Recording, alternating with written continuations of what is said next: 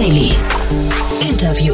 Ja, herzlich willkommen zu Startup Insider Daily. Mein Name ist Jan Thomas. Ja, und heute freue ich mich ganz besonders, denn ein Kollege ist mal wieder hier nach längerer Zeit. Kaspar Schlenk von Finance Forward. Kennt ihr wahrscheinlich eine der besten Quellen, wenn man sich für Fintech interessiert oder für Introtech oder ja, ich sag mal am Rande auch ein bisschen Krypto. Wirklich immer super und sehr lesenswert. Wir verlinken auch sowohl den Podcast, den man unbedingt hören sollte, als auch die Seite in den Show Notes. Und wir verlinken auch in den Show Notes den Link zur Konferenz. Finance Forward ist ja ein Joint Venture aus Kapital und OMR und da gibt's demnächst im Rahmen der OMR eine Finance Forward Stage mit tollem Line-up, aber auch darüber sprechen wir gleich noch im Detail. Das Thema heute zwischen Caspar und mir war so ein allgemeiner Marktüberblick, weil im Fintech-Bereich natürlich unglaublich viel passiert ist. Nicht nur Gutes, muss man sagen. Die Gemengelage insgesamt ist natürlich wie das Gesamtmarktumfeld nicht allzu positiv, aber das wollten wir mal einordnen. Deswegen freue ich mich sehr, dass er hier ist. Hier kommt Caspar Schlenk von Finance Forward. Startup Insider Daily. Interview.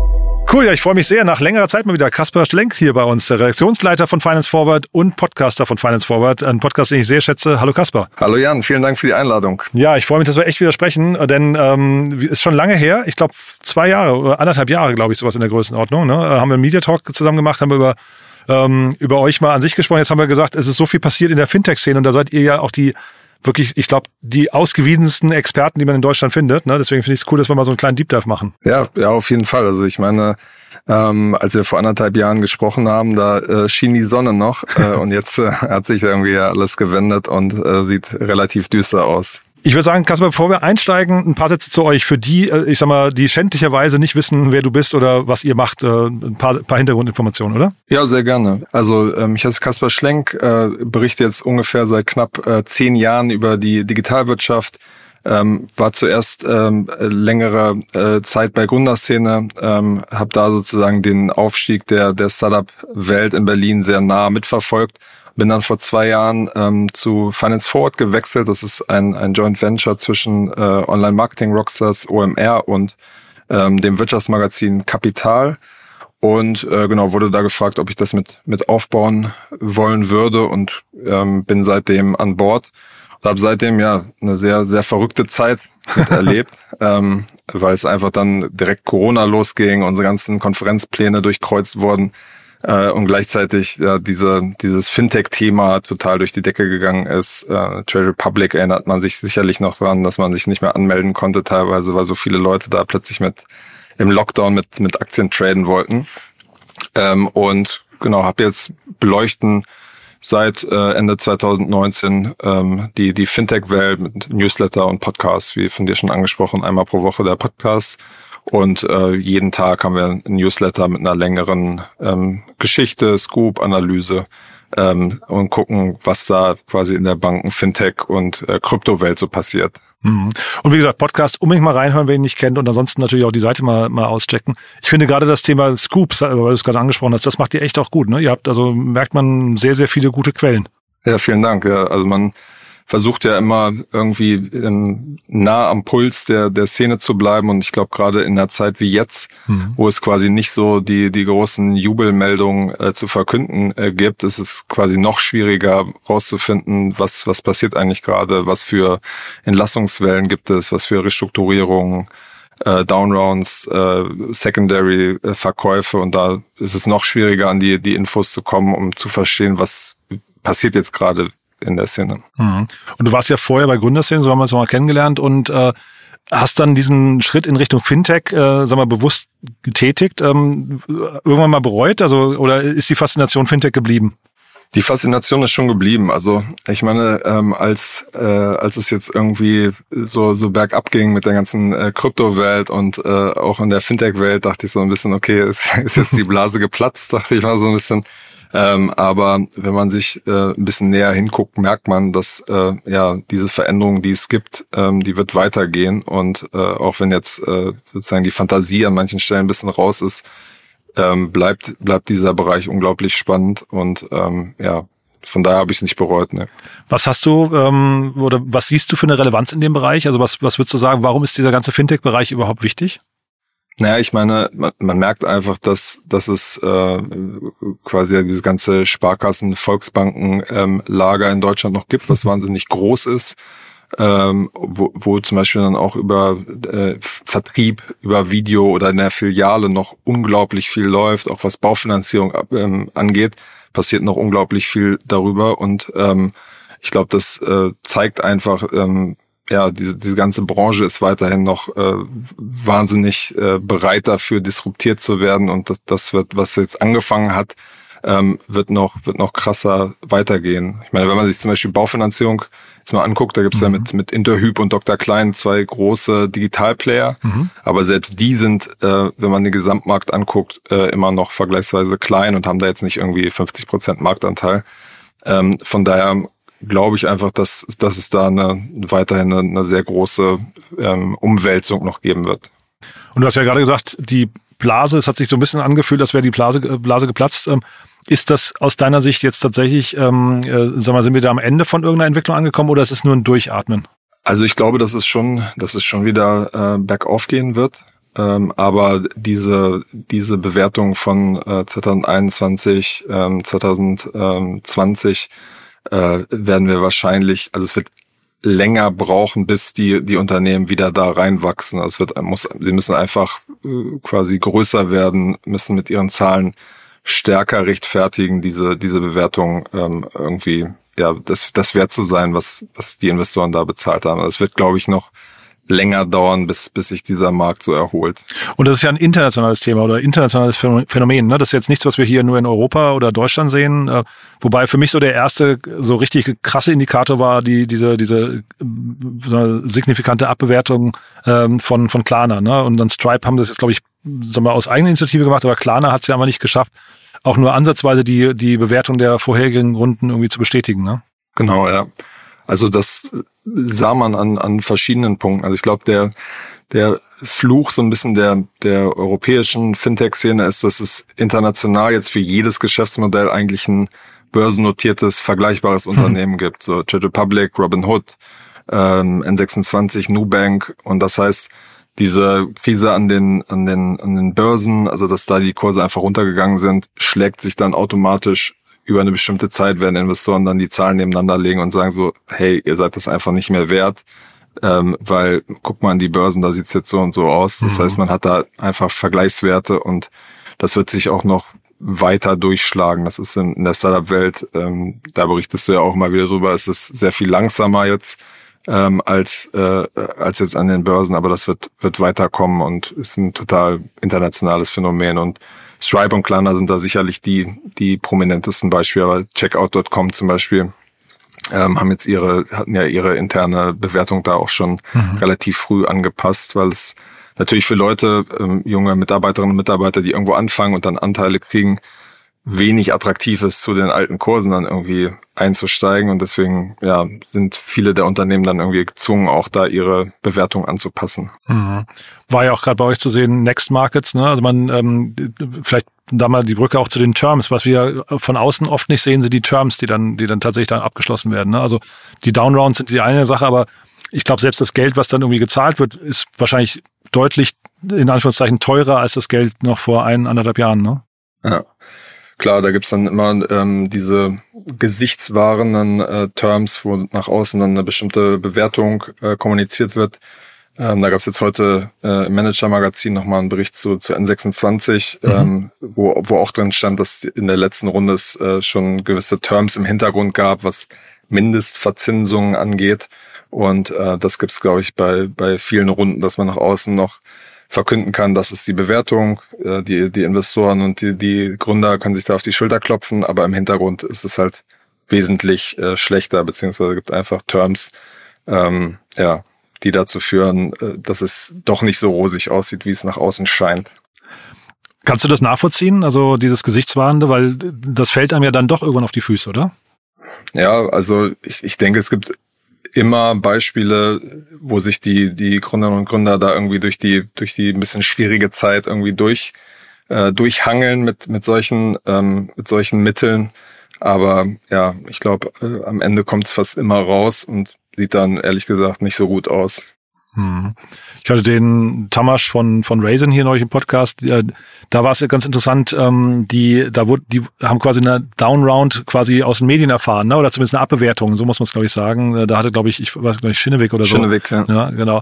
Ähm, und ich frage mich in solchen, das habe ich auch mit ihm kurz besprochen. Ich frage mich in solchen Momenten immer, das ist fürs Team intern halt glaube ich schwierig, ne? Wenn du das Gefühl hast, das Unternehmen, du bist zu einem bestimmten Kurs mal zu dem Unternehmen gekommen, hast vielleicht deine deine Stock Options ähm, und die sind jetzt einfach deutlich weniger wert. Zeitgleich, wenn dann so eine weiß nicht, doppelte Liquidation Preference draufkommt, bist du ja trotzdem weit weg von deinem äh, potenziellen Exit-Erlös, ne? Total, ja. Also ich glaube, das ist, ich meine, es gibt jetzt ja politisch immer so eine Diskussion um das ganze Thema Mitarbeiterbeteiligung äh, in Deutschland, dass das steuerlich attraktiver gemacht werden sollte. Eine Diskussion dahinter ist eigentlich, dass es bislang äh, die Firmen das super intransparent machen, äh, wie viel jetzt die Anteile eigentlich wert sind, die ich, die ich da an der Firma habe. Mhm. Geschweige denn, dass die richtige Bewertung genannt wird, wie, wie viel meine Anteile jetzt wert sind. Ich hatte da über einen Fall berichtet, äh, Bonify, das ist so eine, ja. äh, so eine App, die. Entschuldigung, ich lache, ja, Entschuldigung, ja. ja. Ich hatte es nur gelesen. Ja. Ja. ja. ja es ist äh, so eine App, mit der man seine Bonität äh, quasi checken kann äh, und im Zweifel dann verbessern kann. Und die wurden jetzt äh, an die Schufa äh, verkauft und äh, da kam dann ein paar Wochen später die Mail, ja, sorry, ist leider kein Geld mehr da, aber wir laden euch zu einem Zitat äh, kleinen Grillfest ein. Äh, und da waren äh, ja die Mitarbeiterinnen und Mitarbeiter, mit denen ich da äh, gesprochen hatten, waren dann natürlich nicht so nicht so äh, happy mit so einer mit so einer Mail, weil sie irgendwie dachten, okay, jetzt wird wurde das Unternehmen hier irgendwie verkauft und äh, Jetzt äh, will ich da auch irgendwie meinen, meinen kleinen Anteil äh, dran haben, aber das äh, an dem Beispiel sieht man halt, dass es nicht, nicht immer möglich ist. Und da war der Hintergrund auch, dass, dass die, die Gründer äh, praktisch äh, relativ schlechte äh, Terms bei einer Finanzierungsrunde äh, eingehen mussten und dadurch dann halt kein Geld mehr übrig war. Aber den Leuten, die da gearbeitet haben, war halt quasi nie richtig transparent. Mhm. Äh, was ist jetzt gerade die Bewertung, was ist der Stand äh, und äh, wie viel ist das jetzt gerade noch wert? Äh, und das, glaube ich, gehört zu so einer Professionalisierung der Szene auch dazu, dass äh, jemandem bewusst ist, wenn man ambitionierte Leute anziehen will, werden die auf kurz oder lang fragen, so, hey, hey was ist das jetzt eigentlich noch wert? Hm. Zeitgleich, ähm, sag mal, diese, dieses, diese Gemengelage insgesamt ist ja nicht nur die, in der, in der Fintech-Szene. Ne? Die ganze Startup-Szene ist ja wirklich, äh, sag mal, sehr, sehr runtergestuft, gerade was die Bewertung angeht. Ich fand das ganz spannend. Ähm, äh, ich habe den Podcast von deiner ehemaligen Kollegin Sarah Heuberger gehört, ne, bei Gründerszene mit über Gorillas und da war ja, hat man auch so ein bisschen Gefühl dafür bekommen, äh, zu welchen Kursen da Leute intern äh, ursprünglich mal ihre, ihre eigenen äh, Anteile was ich verortet hatten und was dann hinterher rausgekommen ist. Ne? Das waren also wirklich, da liegen, äh, äh weiß ich, Welten dazwischen eigentlich. Ne? Ja, total. Also ähm, wir, ich höre da auch immer die quasi Einzelschicksale, Schicksal ist jetzt vielleicht ein bisschen groß, aber mhm. ähm, äh, auch von Leuten, die jetzt äh, irgendwie in der Kryptowelt unterwegs waren und die, die mal auf dem Papier dann irgendwie äh, 300, 400 Millionen schwer waren und dann äh, äh, quasi über Nacht, jetzt mal überspitzt formuliert, äh, wie das alles wieder auf Null gefallen ist. Zum Beispiel, was bei, bei FTX lag, beziehungsweise da kann es jetzt sein, dass sie noch wieder was kriegen. Ne? Das, mhm. da suchen sie jetzt im Moment nach den, den Assets, aber es gibt natürlich auch viele Sachen, wo die Leute einfach ähm, ja leer ausgegangen sind. Das Spannende bei FTX, die finden die Assets ja auch zum Teil. Ne? Das, also ich frage mich immer, woher kommen da diese sieben Milliarden, die sie jetzt gerade wieder gefunden haben? Ne? Das ist irgendwie so Dimensionen, die kennt man halt nicht von sich. Ne? Ähm, ja. ja. Aber äh, apropos Krypto, ist das ein Bereich, der bei euch sag mal, ähm, noch noch äh, angesagt ist? Guckt ihr noch viel hin? So, so hängt ja auch so ein bisschen dieser ganze DeFi-Bereich mit dran. Ähm, ist das für euch wichtig? Ja, also wir, wir schauen uns das weiter ähm, genau an, was was passiert da, was gibt's da was wird da weiter finanziert. Äh, wir haben auch den, den sozusagen Partner-Podcast Alles Coin Nichts Muss hm, sehr von gut, ja. äh, Florian Adomeit und Julius Nagel, die sich da jede Woche äh, quasi genau über die äh, Web3-Welt unterhalten. Und ähm, nee, von daher gucken wir jetzt genau, ähm, äh, wie es da irgendwie weitergeht. Ich meine, da geht's jetzt ja gerade wieder ein bisschen, bisschen bergauf. Mhm. Äh, aber ja, ich glaube, im Hintergrund passiert da weiter viel, dass ähm, ambitionierte Leute da ähm, irgendwie neue Sachen starten. Aber es ist halt sehr, sehr viel schwerer, äh, da irgendwie durchzuhalten und finanziert zu werden. Wenn man jetzt mal so auf die ganzen deutschen Unicorns drauf guckst, ähm, da sind ja relativ viele Fintechs dabei. Ne? Ähm, was sind so die, wo du, sag mal, jetzt die meisten Hoffnungen noch hast, dass sie groß werden oder groß bleiben? Also da ist so ein, so ein äh, ich weiß, ein Textfix ist dabei, habe ich gesehen, ein SumUp, äh, Solaris Bank. Das, ne, Solaris ist zum Beispiel so ein, so ein Thema. Ich glaube, die haben wahrscheinlich durch die Penta-Übernahme oder vielleicht, also vielmehr, ich glaube, den Verlust der, des, des größten Kundens, wahrscheinlich und vorher, glaube ich, schon Contest, ne, war ja, glaube ich, auch deren Kunde, ähm, wahrscheinlich relativ viel gelitten, ne? Ja. Also jetzt auf Solaris äh, angesprochen, die haben jetzt natürlich dieses ADAC-Portfolio, Kreditkarten haben die jetzt dazu gewonnen, was, was schon ein, ein sehr großer Deal ist. Mhm.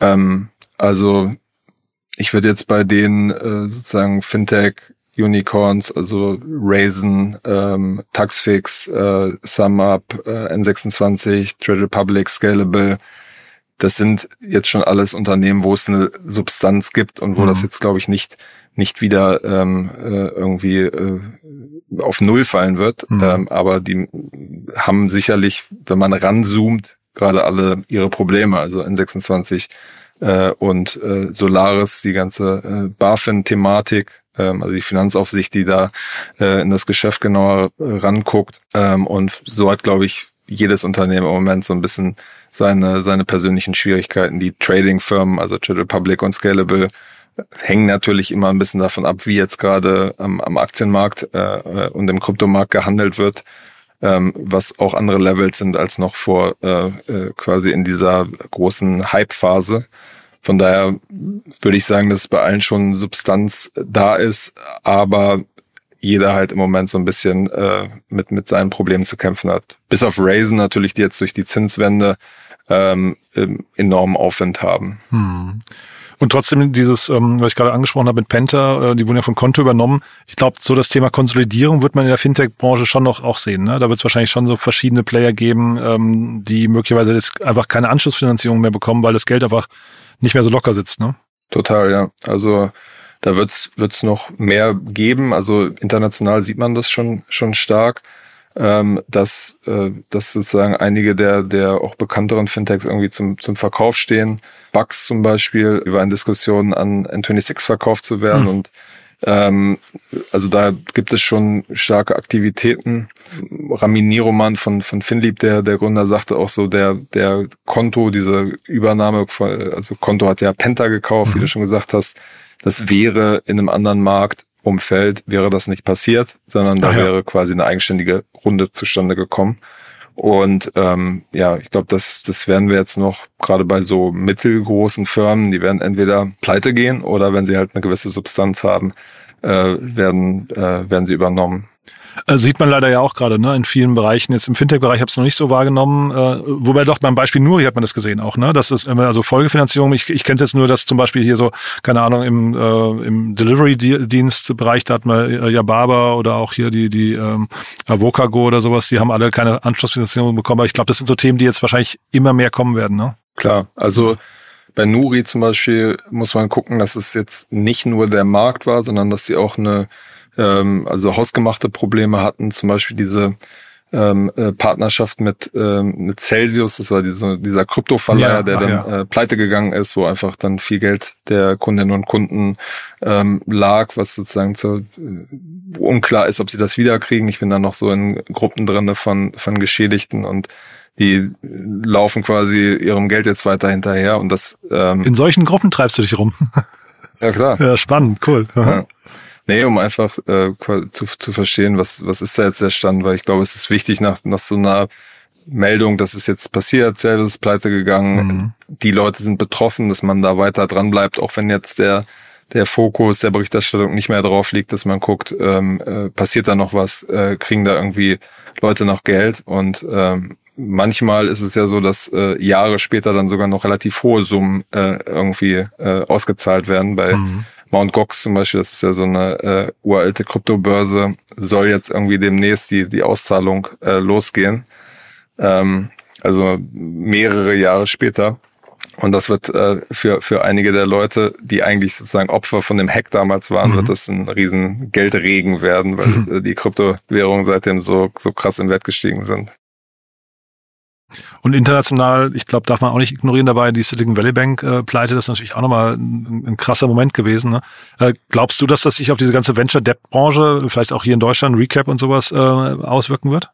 Also Venture Debt war ja in Deutschland ähm, nie so groß und äh, die Silicon Valley Bank hat es ja auch irgendwie nicht nicht geschafft, wirklich äh, äh, groß zu werden, wirklich Fuß zu fassen. Ähm, und auch jetzt bei der Krise ging es ja eher darum, dass, dass viele äh, Startups ein Konto bei der, bei dem britischen Ableger der Silicon Valley Bank hatten und da quasi das, das Geld eingefroren war. Ähm, von daher glaube ich jetzt nicht, dass sie, dass sie krass äh, wachsen wird, ähm, die Szene. Aber ich glaube, dass es äh, jetzt auch nicht so ein, so ein Riesenloch, ehrlich gesagt, äh, mhm. reißt. Mhm. Siehst du andere Trends, die dich gerade begeistern oder auch vielleicht so äh, junge Startups, die man jetzt noch gar nicht so auf dem Schirm hat, wo du sagst, boah, da kommt jetzt jemand mal mit einer Lösung um die Ecke, die hat man gar nicht so erwartet? Ich glaube, im Fintech-Bereich ähm, ist es sehr stark so, dass nach dieser ersten Phase, wo, wo viele Endkundengeschäftsmodelle ähm, an den Start gekommen sind, wie eine neue Bank, wie ein neuer Broker, wie eine neue Zinsplattform, kommt jetzt sehr, sehr viel, was so im Maschinenraum stattfindet, also was irgendwie so Infrastrukturanbieter sind. Und ähm, das ist, glaube ich, vom Geschäft her super spannend. Ähm, aber sozusagen ist jetzt nichts, wo man, was einen sonst äh, abseits dessen so super begeistert. Aha. Ähm, aber man sieht schon, sag mal, Neugründung, es, es passiert zumindest noch einiges. Ne? Es ist jetzt nicht so, dass der Fluss komplett ausgetrocknet ist äh, und die Leute sagen, Fintech, ich lasse die Finger davon, bis sich das alles wieder beruhigt hat, oder?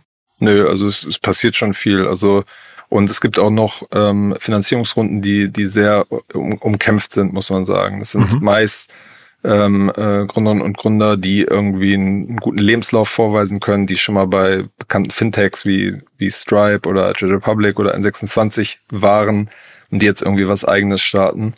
Und da hört man, dass es weiterhin gerade im frühen Bereich sehr, sehr umkämpfte Finanzierungsrunden gibt, wo mhm. alle unbedingt rein wollen. Ich habe gerade auf einer Konferenz letzte Woche den Max Linden getroffen von äh, Lemon Markets, ne? Ähm, und das fand ich dann wieder beeindruckend. Der, der ist ja so Anfang 20, glaube ich, nur ne? und äh, spricht dann so von Lightspeed, äh, Lakestar und Creandum, die er in seinem Cap Table hat. Das muss man auch erstmal schaffen, ne? Also ja, total. Also ja. ein sehr, sehr beeindruckender äh, äh, Gründer und dabei ähm, auch irgendwie sehr, sehr bescheiden. Mhm. Also ja, wird ja auch bei uns auf der, der Finance Forward Konferenz äh, auftreten. Ähm, und ja, also ich bin sehr ges gespannt, ob die, die These von Lemon Markets aufgeht, also mhm. dass dieses äh, Embedded Finance, also dass quasi das Trading, Aktienhandel in, in andere Geschäftsmodelle irgendwie integriert wird, äh, ob es da wirklich Abnehmer für gibt.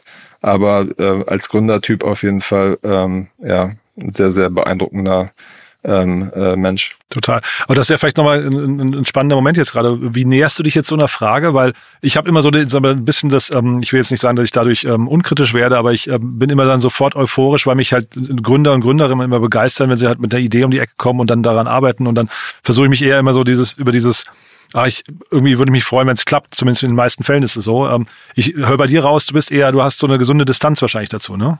Ja, also freuen, wenn es klappt, ähm, würde ich jetzt nicht sagen, aber sozusagen kritischer, kritischer Betrachter. Ich meine, es gibt natürlich immer den, den Menschen, Kaspar Schlenk und den, den Journalisten und ähm, man versucht das natürlich irgendwie zu trennen, aber äh, man muss auch ehrlich zu sich sein, dass man die eine Person sympathischer als die andere vielleicht findet. Ähm, aber ähm, ja, also ich versuche mir alle Geschäftsmodelle erstmal anzuhören, zu verstehen, mache mir dann meine Gedanken zu mhm. und versuche dann zu verfolgen und zu gucken, ähm, äh, wird das eingehalten, was man, was man mal versprochen hat, äh, ohne gleich zu sagen, nee, das äh, kann doch nicht funktionieren. Wie ja zum Beispiel bei ähm, äh, bei Zalando ist ein ganz gutes Beispiel. Das wurde ja jahrelang gab's war immer die These, die verbrennen nur Geld und mhm. äh, alles ist schlecht. Und dann waren sie eine Zeit lang irgendwie der Digital, das digital Vorzeigeunternehmen. Das hat sich jetzt wieder auch wieder ein bisschen gedreht. Ähm, aber äh, das war irgendwie ganz bezeichnend, dass man ähm, äh, ja nicht unkritisch auf Unternehmen drauf guckt, aber dass man trotzdem ähm, bei Gründung schon ein gewisses äh, Vorschussvertrauen hat und dann aber nah dran bleibt und guckt, war das Bullshit oder ist es, äh, wird das eingehalten? Klar. Und äh, ne, man sagt ja bei VCs immer, sie sind, oder Investoren generell, sie sind so Lemminger und haben so ein Lemming-Verhalten, aber eigentlich kann man das, glaube ich, bei Journalisten auch sagen. Ne? Die, die schreiben dann auch oft Meinungen voneinander ab und so entsteht dann halt so eine Gesamtgemengelage, wie es gerade bei, bei dir zitiert von Zalando, ne? wo dann plötzlich wieder so die Gesamtstimmung gekippt ist äh, mit dem Blick auf die. Ne? Ja, also ich, ich glaube, für zu vielen Unternehmen gibt es eigentlich, äh, gibt es schon sozusagen zwei Lager, die, die Leute, die, die bullish sind und die Leute, die, die eher kritisch auf die, die Unternehmen äh, gucken. Das gibt es eigentlich immer, aber ja, es gibt, glaube ich, so einen gewissen Punkt und dann gibt so die Stimmung. Also ich glaube, ähm, zum Beispiel bei, bei Gorillas war es ab einem bestimmten Punkt, ähm, äh, auch bevor die Bewertung so runterging, einfach weil sie kommunikativ, glaube ich, ähm, und auch intern operativ einige Sachen nicht so gut gemacht haben äh, äh, und gleichzeitig auch nicht gut kommuniziert haben. Äh, klar, kippte dann irgendwie eine Stimmung, aber das war aus meiner Sicht auch zurecht. Mhm. Ich habe über Flink, ich darf jetzt nicht zu viel erzählen, weil ich es hinter verschlossenen Türen gehört habe, aber ähm, das klang eigentlich gar nicht so so schlecht vom Modell her, muss ich sagen, wie die da unterwegs sind. Ähm, ich glaube eher, was du gerade angesprochen hast bei Gorillas, dieses Kommunikative, das war eine, eine Katastrophe. Ja. ja, ich meine, das ist sozusagen begleitet dich ja sicherlich äh, auch oft im Job, dass ähm, gerade bei, bei Startups, wo noch nicht so viel vorzuweisen ist, mhm. sondern wo es eigentlich fast immer um Pläne in die Zukunft geht, spielt ja einfach äh, die Kommunikation, wie gehe ich damit um, mhm. eine Riesenrolle. Ähm, und ja, da merkt man halt, äh, dass es sozusagen viele gibt, die nur so auf dieses Sales gepolt sind äh, und dann, wenn es mal schlecht läuft, sich das irgendwie nicht eingestehen können und diese Phase nicht richtig kommunizieren können. Ähm, und ja, ich glaube, das ist so ein Lernprozess, den viele dann auf die harte Tour durchmachen müssen. Ja, also der Kagan Sümer hat da, glaube ich, schlechte Berater gehabt, aber zeitgleich äh, hatte ich auch den Eindruck, dass hätte danach eigentlich auch viel Potenzial gehabt für, ähm, ich weiß nicht, so Krisen-PRler mal zu zeigen anhand des Beispiels, wie man es hätte machen können oder besser machen können, was man nicht für Fehler machen sollte und so. Da da gibt schon noch Potenzial, da, da was rauszuholen, um, um, so, um andere vor diesen Fehlern zu bewahren. Ne? Ja, ja ich glaube, da, äh, da, kann, da kann ich auch ein Buch zu schreiben, ähm, was äh, aus meiner Sicht äh, kommunikativ schon äh, bei, bei Startups irgendwie falsch gelaufen ist. Ah, das wäre dein zweites Buch, ne? Genau. Ja, cool. Ja, also das, äh, also wäre ein spannendes, spannendes Buchthema auf jeden Fall, finde ich. Ne? Also diese ganzen Learnings äh, finde ich, finde ich cool. Du und wie, ihr seid ja jetzt, ein, ihr seid ja mehrere Leute in der Redaktion. Habt ihr, weil wir das Beispiel Lemon Markets, hast gerade gesagt, du bist gespannt, ob die Wette aufgeht. Ähm, macht ihr sowas intern, so ähm, keine Ahnung, äh, nach so einem Gespräch oder wenn jemand ein Startup gefunden hat, darüber zu sprechen, zu prognostizieren, kann das was werden oder nicht? Ja, also ich glaube, man diskutiert natürlich äh, intern, wie man wie man die Sachen sieht und manchmal fließt es ja auch in die Berichterstattung ein, dass mhm. man dass man quasi sagt so aus aus den und den Gründen ähm, kann das was werden oder das sind die Trends, die da irgendwie mit reinspielen. Also da macht man macht man sich äh, auf jeden Fall Gedanken und ähm, aber ist jetzt nicht so, dass wir irgendwie interne Wetten haben. ja, ja.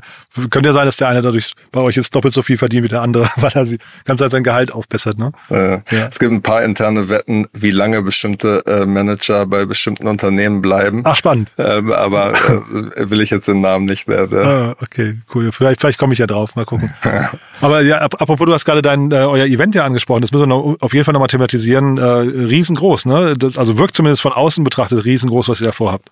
Ja, genau. Also wir sind wir sind selber immer ähm, ganz ganz äh, überwältigt, wenn wir äh, durchs Programm scrollen. Also es ist ähm, soll jetzt nicht so selbstbeweihräuchernd äh, klingen, aber ja, also wir freuen uns total auf den 9. 10. Mai. Es wird äh, wieder auf dem OMR Festival quasi eine Finance Forward Area geben. Und da wird dieses Jahr unter anderem der, der Klarna-Gründer sprechen, ähm, dann äh, Christian Hecker von Trade Republic oder dann aber auch internationale Leute wie Jasmine Zhang, die baut aus Berlin aus für ähm, Ant Financial, also für die chinesische Super-App, mhm. äh, baut die hier so ein Krypto-VC auf. Ähm, also da wird es eine ja, große Bandbreite an Leuten geben, die, die da bei uns auf der Bühne sind und da ähm, freuen wir uns auf jeden Fall sehr, sehr drauf. Also verlinken wir auf jeden Fall in den Show Notes 9. und 10. Mai. Ne? Genau, genau. Ja, ähm, und äh, klingt wirklich groß. Ich finde, Christian Hecker ist ja jemand, den man äh, eigentlich, der ist relativ ähm, selten auf Bühnen, glaube ich. Das ist zumindest mein Eindruck. Ne? Also muss ich sagen, Chapeau, dass ihr den bekommen habt. Ja, vielen Dank. Ja. ja. Und äh, der Klarna-Gründer, was ist das Thema von ihm? Weil das ist ja auch nochmal spannend vor dem Thema, was wir haben es ja gerade besprochen, vor dem Hintergrund seines, wie sagt man, Zehntel, die, nur noch das Zehntel der Bewertung von ursprünglich, ja, ne, ja. ich. Also das Thema wird äh, natürlich sein, ähm, äh, wie dieses Unternehmen in so einer quasi an so einer Weggabelung, wie es da jetzt weitergeht, wie er das da raussteuern will. Ähm, und es wird aber auch darum gehen, was Klarna quasi zum Erfolg gebracht hat, ne? dass mhm. sie so eine so eine äh, Fintech-Finanzmarke aufgebaut haben, die halt äh, mehr äh, an eine Modemarke erinnert und mhm. ähm, da, was die ganze Markenumgebung angeht, haben sie, glaube ich, schon viel richtig gemacht und ja, da um diese beiden Themen wird es quasi gehen. Also finde find ich spannend, ähm, bin bei denen sehr gespannt. Du hast ja vorhin gesagt, es gibt immer diese, was nicht, äh, Vorbilder an den Börsen, ne? da ist jetzt so ein bisschen Affirm und, und Afterpay heißen die, glaube ich, weiß gar nicht genau, da, also es gibt so, so zwei, drei. Genau, Afterpay wurde von, von Block, also ehemals Square, äh, gekauft. Ah ja, stimmt, ja. Ähm, die sind nicht mehr an der Börse und dann gibt es so ein paar kleinere australische, also an der australischen Börse äh, notierte Buy Now Pay Later Anbieter, die jetzt aber, glaube ich, relativ äh, schlecht dastehen. Aber genau, Affirm ist, Affirm ist immer äh, sozusagen der Vergleichswert. Und da hat Pip Klöckner ja auch mehrfach bei sich im Podcast äh, hoch und runter gerechnet, dass das ja eigentlich nicht äh, nicht funktionieren kann, das Modell. Deswegen bin ich sehr gespannt mit, mit Klarna. Ich habe zu wenig, also oder de facto gar keine Insights, aber ähm, bin da bin da sehr gespannt, weil die waren ja wirklich so das äh, europäische ähm, Fintech-Unternehmen. Ne? Ja, ja, klar. Also ähm, ich glaube, die, die Lehre für die nächsten Jahre äh, muss halt sein, dass äh, immer, wenn, wenn eine Firma so hochgejubelt wird, mhm. dass man sich nochmal äh, quasi vor, vor Augen führt, wie schnell sich der Wind äh, auch mal gedreht hat. Bei, bei FTX ist ja ein anderes Beispiel. Ich meine, da war jetzt Betrug im Spiel, ist nochmal eine ganz andere Geschichte, aber die sind ja auch vom großen Krypto-Hoffnungsträger, äh, sind die innerhalb von kürzester Zeit zum ja, äh, irgendwie dem Super-Gauner der Kryptowelt äh, äh, mutiert. Wobei da ja, glaube ich, die Messe noch nicht gelesen ist. Ne? Wir haben ja gerade schon gesagt, die finden jetzt dauernd Geld und äh, es kann ja durchaus sein, am Ende des Tages ist ja zumindest die Behauptung von dem Sam Bankman-Fried, äh, dass, dass eigentlich das Unternehmen gar nicht pleite war. Ne? Ich bin mal sehr gespannt, ob es darauf hinausläuft. Also ich auch da, wie gesagt, keine, keine Insights, aber äh, es haben wir nur so Marktbeobachtungen, was man so liest, äh, schon spannend. Ne? Ja, aber ich meine selbst ähm, wenn jetzt alles Geld wieder auftauchen tauchen würde, wäre das ja trotzdem ein äh, sozusagen ein Beweis dafür, ähm, äh, was sozusagen wie wenig Compliance äh, diese Firmen haben und mhm. wie äh, quasi ein äh, 30-Jähriger oder Anfang 30-Jähriger mit Milliarden hantiert und ähm, eine Buchhaltung äh, so macht, wie, wie wir die wahrscheinlich beide machen dann.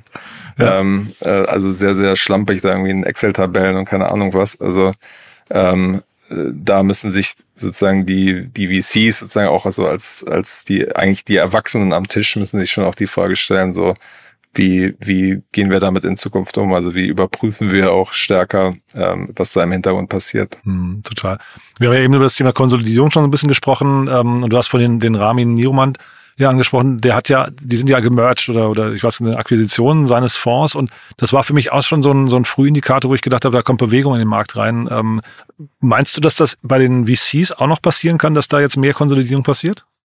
Also ich glaube, was passieren wird, ist, dass, äh, dass einige der Fonds wahrscheinlich Schwierigkeiten haben werden, äh, einen neuen Fonds ähm, mhm. äh, aufzulegen, ähm, dass es da die großen Zusammenschlüsse geben wird sehe ich, habe ich bislang noch nicht mitbekommen, noch nicht gehört, dass es da irgendwie Überlegungen im Hintergrund gibt oder Szenarien. Ähm, ähm, von daher glaube ich das eher nicht, sondern mhm. eher, dass es äh, alles ein bisschen kleiner ausfallen wird und mhm. vielleicht auch so ein paar der, der neueren Fonds dann ähm, vielleicht auch wieder zu, zugemacht werden. Mhm.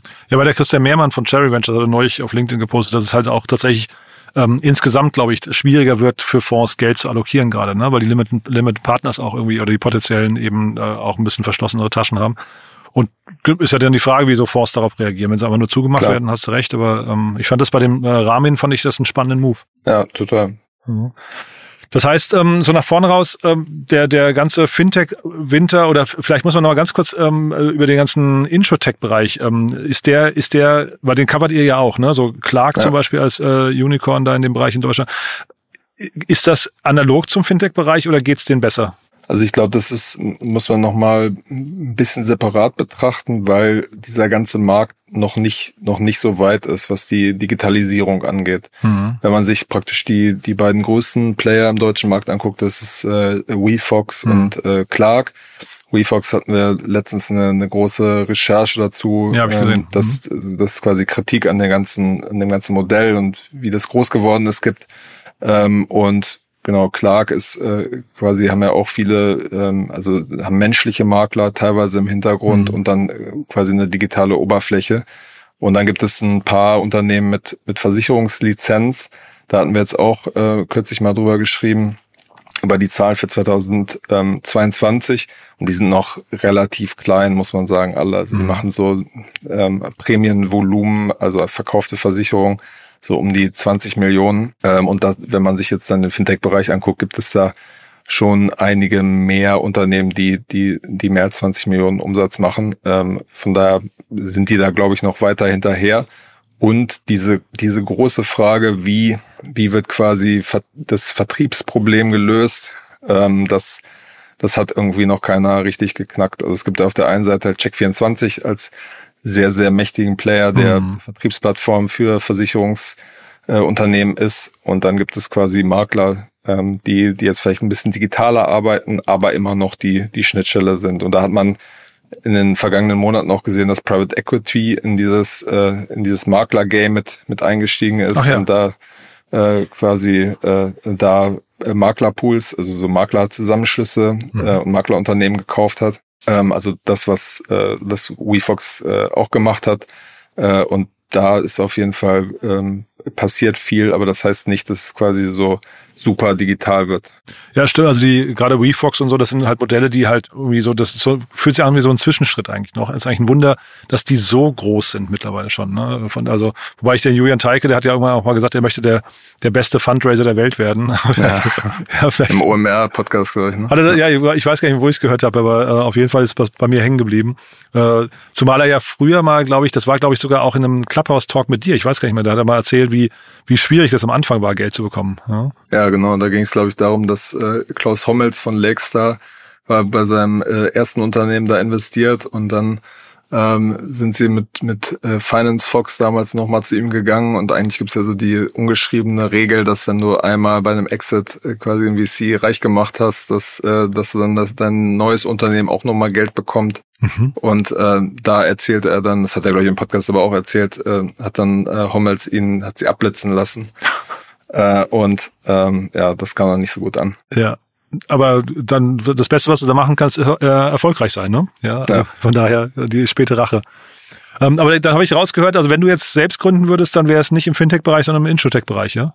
Also ich glaube, der erste Schritt wäre erstmal zu überlegen, ob ich überhaupt äh, gründen will, weil nur weil, weil ich quasi ähm, weil man als Journalist da an der Seitenlinie steht und das äh, nah von der Nähe sozusagen betrachtet, heißt es noch nicht, dass man irgendwie guter Gründer ist. Aha. Aber ich, ich, glaube am Ende ähm, wäre es, glaube ich, eher im Fintech-Bereich als im Insurtech-Bereich. Also ja, das ist, glaube ich, eher so eine, so eine Bauchsache, dass, dass ich mich dann doch nicht so stark für Versicherung äh, begeistern kann. äh, ähm, äh, auch wenn dieser Markt äh, noch weiter hinterher ist. Sehr spannend. Aber das heißt, es ist trotzdem hinterher richtig zu sagen, das ist eigentlich ein relativ nah beieinander liegender Markt. Ne? Ist ja wahrscheinlich auch, wenn man jetzt mal so die Weiterentwicklung von so einem N26 oder vielleicht auch Bitpanda, ne? das sind ja alles so, so Unternehmen, die immer weiter äh, sag mal, ihr, ihr Angebot und Services weiter ausfächern die gehen ja irgendwann alle in diese sag mal, anliegenden Bereiche mit rein, oder? Ja, das denke ich schon, aber die Frage ist halt immer, was ist der Kern deines Geschäftsmodells? Also ich mhm. glaube, dass sie das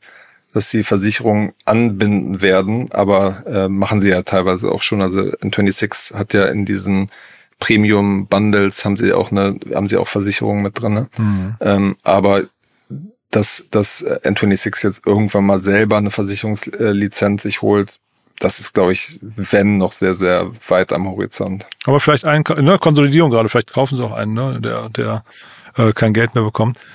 Siehst du Börsengänge in der nächsten Zeit? Ähm, also ich meine, es gab jetzt von, ähm, gab ja bei, bei Solaris zum Beispiel immer die, die konkreten Überlegungen. Da mhm. gab es erst so Szenarien, was ein Spec angeht, dann äh, was, ein, was ein IPO angeht. Bei N26 äh, gab es das immer wieder.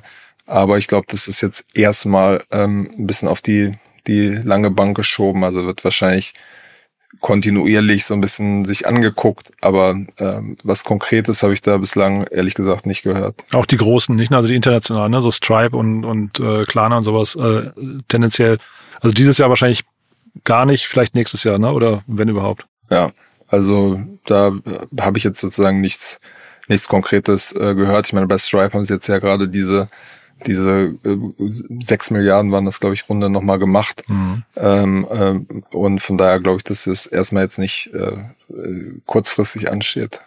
Mega cool.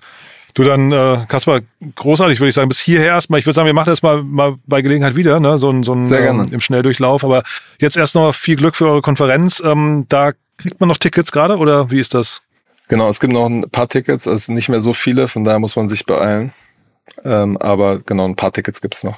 Also wenn der Podcast rauskommt, sind sie vielleicht schon weg. Mal gucken, ja. Ja, genau, ja, genau. Aber ich drücke euch auf jeden Fall die Daumen. Es sieht toll aus vom Line-Up. Und wie gesagt, wir ver verlinken das in den Shownotes. Wer äh, Interesse bekommt, einfach mal in die Shownotes reingucken. Sehr gut. Und äh, wir hoffen auf jeden Fall, dass du auch vorbeikommst, Jan. Ich probiere mein Bestes. Sehr gut. Ganz, ganz lieben Dank. Ne? Kaspar, bis dann. Ne? Ciao. Bis dann. Ciao, ciao. Startup Insider Daily, der tägliche Nachrichtenpodcast der deutschen Startup-Szene. Ja, das war also Kaspar Schlenk von Finance Forward und das war unser Recap, unser Blick quasi auf das letzte Jahr oder auf die Marktentwicklung der letzten Monate im Fintech, Inshotech und vielleicht auch ein bisschen Kryptobereich. Hat mir großen Spaß gemacht, ich hoffe euch auch und ja, wenn dem so sein sollte, gerne weiterempfehlen. Zum einen diese Folge, gerne aber auch den Podcast von Kaspar unbedingt reinhören, wenn ihr ihn noch nicht kennt, aber auch gerne weiterempfehlen an Freunde, Bekannte. Ja, dementsprechend danke fürs Zuhören. Die Links, wie gesagt, findet ihr alle in den Show Notes, auch zur Konferenz. Unbedingt das Line-Up mal anschauen, ist wirklich richtig cool. Ja, und ansonsten sage ich danke fürs Zuhören, euch noch einen wunderschönen Tag. Ich hoffe, wir hören uns nachher wieder und wenn nicht nachher, dann hoffentlich morgen. Bis dahin, alles Gute. Ciao, ciao.